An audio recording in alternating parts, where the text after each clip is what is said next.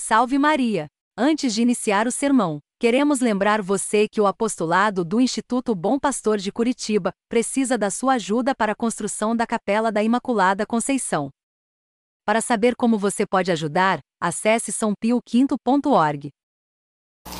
Em nome do Pai, do Filho e do Espírito Santo. Amém. Ave Maria, cheia de graça, o Senhor é convosco. Bendita sois vós entre as mulheres e bendito é o fruto do vosso ventre, Jesus.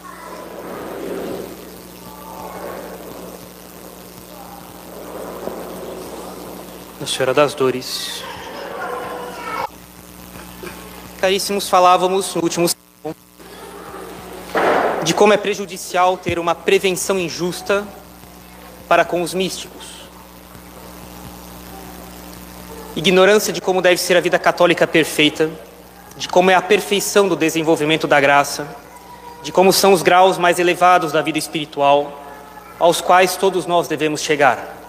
E a presença entre nós, os fiéis que frequentam o rito romano tradicional, a presença entre nós de um estado de espírito bastante anormal, um estado de chegar a fazermos críticas aos santos, como se nós quiséssemos corrigir os seus escritos, escritos dos santos canonizados, e ver nos seus escritos até mesmo um certo afastamento da doutrina católica, ou como se eles não devessem ter escrito aquilo que escreveram.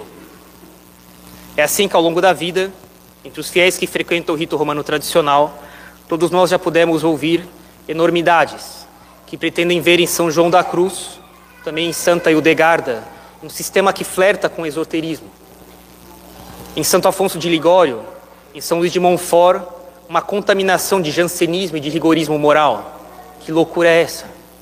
A verdade é que o que flerta com o esoterismo, melhor dizendo, o que sai plenamente dele e se identifica com ele, é o seu perennialismo, que parasita os escritos dos santos para você poder trazer mais pessoas para a sua seita perennialista, mesclando elementos de catolicismo com seu sistema imaginário e paralelo, e assim pouco a pouco introduzir nas pessoas elementos estranhos ao dogma e à moral católicas de sempre.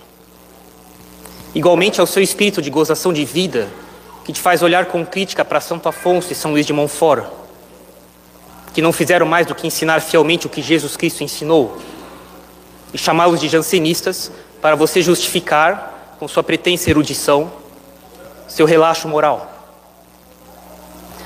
É verdade que a terminologia dos místicos é caracterizada pelas hipérboles, por metáforas, não tem uma precisão escolástica, mas é uma linguagem que tem fundamento na revelação.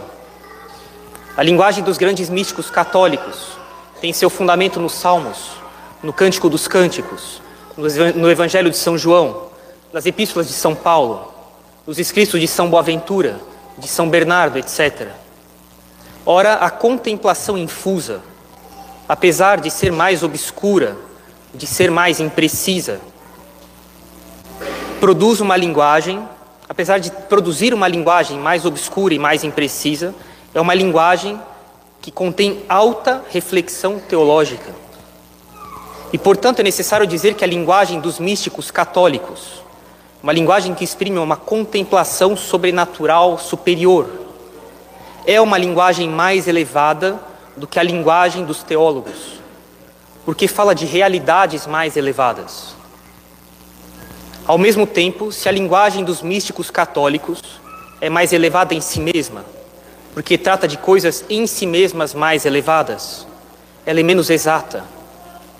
E assim a terminologia da filosofia e da teologia escolástica é muito necessária para evitar confundir natureza e sobrenatural, divinizar a criação, divinizar o ser humano, etc. E é por isso que os grandes místicos, como Santa Teresa e São João da Cruz, estimavam bastante os teólogos e a linguagem escolástica, enquanto que os falsos místicos não lhe dão a mínima atenção. Um padre tem que conhecer essas duas linguagens. Um padre será capaz de fazer os fiéis compreenderem a linguagem dos místicos católicos se ele for capaz de traduzir a linguagem mística em vocabulário escolástico. Não pode conhecer o verdadeiro sentido da linguagem dos místicos aquele que não pode explicá-la com vocabulário teológico escolástico. E por outro lado, não se conhece toda a elevação da teologia quando se ignoram as elevações contemplativas dos santos. E tudo isso é muito bem explicado pelo padre Garrigou Lagrange no seu livro As Três Idades da Vida Interior, na segunda parte, no primeiro capítulo. Com citações abundantes de São Tomás, também de Aristóteles, e recomendamos a leitura com lápis na mão desse livro. São essas posturas muito singulares que nos conduzem a formar uma teologia própria, nós que frequentamos o rito romano tradicional. Lógico, como eu disse, muitos de nós, mas a maioria mesmo, é muito justa, procura fazer as coisas de maneira correta, tem docilidade e retidão de pensamento. Mas é verdade que entre nós existe com frequência acima do normal e até bastante escandalosa uma formação de uma teologia própria e de posturas próprias. Uma teologia moral própria, com uma espiritualidade própria uma estrutura de oração muito singular, de mortificação própria, de uso muito peculiar dos sacramentos, uma visão bastante curiosa de como estudar, uma relação com a hierarquia eclesiástica e com o clero bastante defeituosa, com o magistério eclesiástico e com seus documentos, algo análogo no mundo natural ao que a fauna da Austrália é para o resto dos animais do mundo. Começamos a crer que nós temos um conhecimento da doutrina católica que ninguém tem e que, na verdade, em nós é uma coletânea de singularidades. Criamos a ilusão de que em nós sim, nós sim sabemos muito, e de que fora dos nossos meios, todos, absolutamente todos, são modernistas. E daí nós passamos a dizer que o modernista não estuda, de que ele é um ignorante, só leu autores heréticos e não os entendeu direito, de que suas decisões são sempre sem prudência, estão sempre prontos para justificar, por exemplo, divórcios nos seus tribunais eclesiásticos, com suas nuances psicológicas, jurídicas, que são frutos de má fé, para justificar verdadeiros divórcios. Mas depois nós vemos casos e mais casos, aqui e lá ao longo da vida, de pessoas que destruíram suas famílias, que foram feitas durante 20, 30 anos frequentando o rito romano tradicional, porque cuidaram das suas famílias com muito descaso Sempre tiveram muito descaso pelo cônjuge e pelos filhos, porque queriam ter uma vida amena. E cuidar de cônjuge e cuidar de filhos me pede sacrifícios e de apegos. E assim, depois de destruir minha família por 20, 30 anos, sempre indo na missa no rito romano tradicional, todos os domingos e festas, eu vou depois que eu a destruí, correndo dar entrada no tribunal eclesiástico para ver se eu consigo uma nulidade, uma sentença de nulidade matrimonial onde estamos. Muitos e muitos casos assim. Claro, não falamos aqui de pessoas que no passado casaram com muitas lacunas de formação católica, que mal conheciam a doutrina católica, que sofrem por isso agora e que por diversas razões chegaram até o rito romano tradicional depois. Não é dessas pessoas que nós estamos falando. Falamos de pessoas que receberam uma formação católica justa, correta, que se orgulhavam de frequentar o rito romano tradicional e depois de 20, 30 anos frequentando a missa, lendo e estudando, mas sendo injustos com seus cônjuges, com seus filhos, querem agora dar entrada no tribunal eclesiástico para serem julgados pelos mesmos que ele criticava antes como sendo relaxados em moral matrimonial. São essas, essas, esses paradoxos, para dizer o mínimo, que nós encontramos entre nós. Além disso, argumentação passional, o que mostra um conteúdo fraco e precário, pouco refletido. Então se apela para o deboche das pessoas, para ser desagradável e irônico com elas, para vencer as discussões não pelo conteúdo, mas pelo deboche e pelo ataque pessoal. Isso afasta as pessoas. E depois nos, nos, nos espantamos de que as pessoas frequentem um meio em algum lugar, algum apostolado no rito romano tradicional, para meses depois ir embora. Dizendo, ah, ali o meio era muito complicado. E aí depois as pessoas vão dizer, ah, ele é orgulhoso, quer tapete vermelho, quer ser bajulado. Pode ser, mas não deixa de ser verdade que também se ofereceu um péssimo tratamento, muito longe da caridade. Tudo isso é fruto do orgulho. E o fruto do orgulho acaba sendo, dentre outras coisas, a impureza. Uma vez eu lia num padre, ele dizia: todo movimento orgulhoso sofre com graves problemas de impureza. Isso é um problema sério. E ele dizia: não estou falando isso como minha própria percepção, embora seja verdade de que eu notei isso há algum tempo. Isso é algo que os padres tradicionais estão começando a discutir, porque está se tornando um problema sério. Porque isso, ora, isso é fruto do orgulho. O orgulho é um vício e que uma pessoa se julga melhor do que é.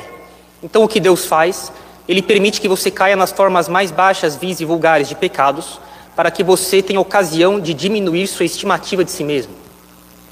Bem, o que está acontecendo é que, porque os tradicionalistas são tão orgulhosos, eles estão realmente enfrentando problemas sérios em relação ao sexto mandamento. E isso é generalizado. O fruto do orgulho, um dos principais frutos do orgulho, é a impureza. E existe uma lógica interna bastante, bastante razoável. O orgulho é um pecado contra a temperança. Porque existe um desejo desmedido da própria estima. É a definição de orgulho. Existe uma falta de temperança, de moderação com relação ao desejo, à, à estima de si próprio. Ora, o orgulho introduz, portanto, uma perda de equilíbrio na temperança, na temperança em geral.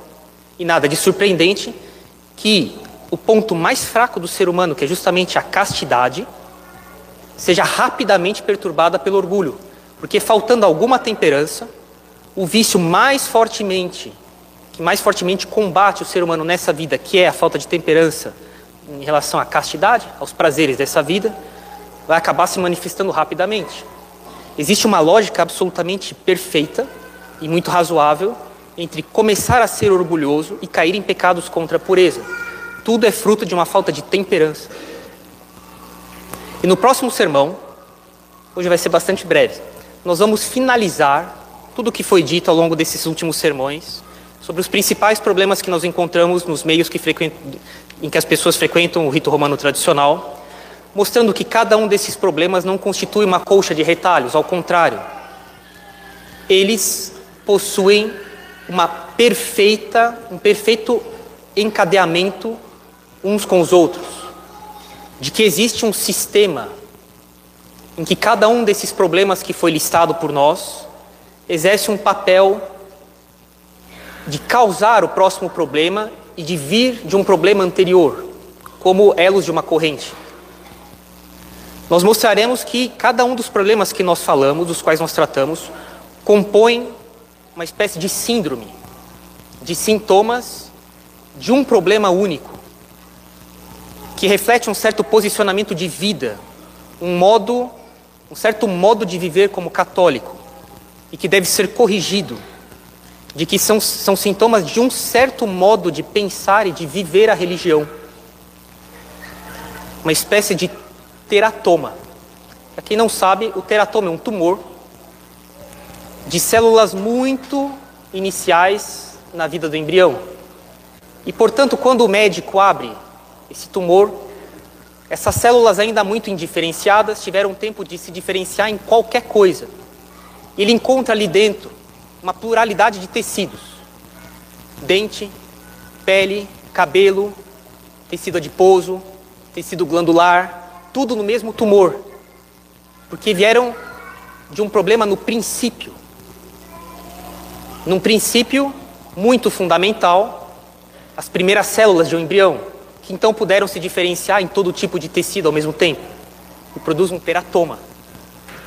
Entre os tradicionalistas, há teratomas, conjuntos de vários problemas que decorrem da má aplicação ou da má compreensão de princípios fundamentais e que produzem uma grande variedade de problemas. Mas todos eles saem de uma raiz comum. Nós vamos mostrar isso no próximo sermão. Lógico, há problemas fora dos meios em que há o rito romano tradicional. Há muitos problemas. E talvez um dos maiores problemas que nós devemos evitar em nós, para isso fazemos esses sermões, é de não ver os problemas. Porque se eu quero corrigir um problema, a condição necessária, incontornável para fazer isso, é de que eu me dê conta de que há um problema. Se eu não vejo um problema no modo de rezar a missa, se eu não vejo um problema na pastoral, no modo de confessar os fiéis, se eu não vejo um problema no modo de levar a educação católica nas escolas católicas, se eu não vejo um problema no modo de cuidar das famílias, se eu não vejo um problema na contracepção, se eu não vejo um problema no modo de se divertir, no modo de formar os católicos, não verei necessidade de corrigir coisas. Eu acho que está tudo bem. O maior problema é não ver um problema. Porque se eu tenho consciência de um problema, agora eu posso começar a tomar providências. E há muitos problemas fora dos meios que tem o rito romano tradicional, sem dúvida alguma. E muitos, muitos mesmo. E como eu disse, um dos maiores problemas é de que talvez seja talvez o de que eles não vejam esses problemas. Muitos não veem esses problemas.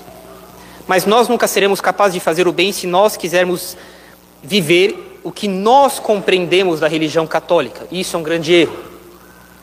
Um dos maiores erros e que é extremamente comum é de que o fiel queira viver o que ele entendeu que é o catolicismo. Não. É necessário que eu me deixe moldar pelo catolicismo tal como ele é em si mesmo. É necessário receber o catolicismo desarmado. Deixe-me ver o que é de fato o catolicismo e me conformar a ele.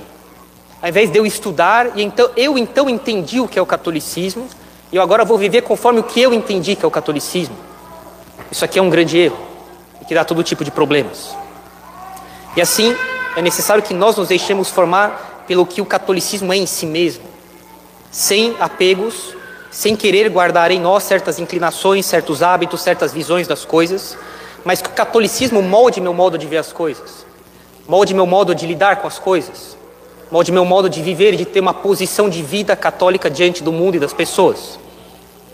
E assim, no último sermão que nós faremos na próxima vez, nós iremos mostrar que tudo isso que foi dito compõe um sistema, de que cada um desses problemas não é um problema isolado, mas eles estão muito bem concatenados entre si, constituindo um modo de viver, um modo de lidar com a vida de viver a vida católica e de que, portanto, mais do que corrigir isso ou aquilo, é necessário corrigir uma certa postura de vida católica diante das pessoas, diante do mundo, diante do clero, diante do, do magistério, diante do estudo, e que é fruto de um ou outro princípio fundamental mal compreendido e que produz uma série de problemas, mas todos muito bem concatenados entre si. Em nome do Pai, do Filho e do Espírito Santo. Amém.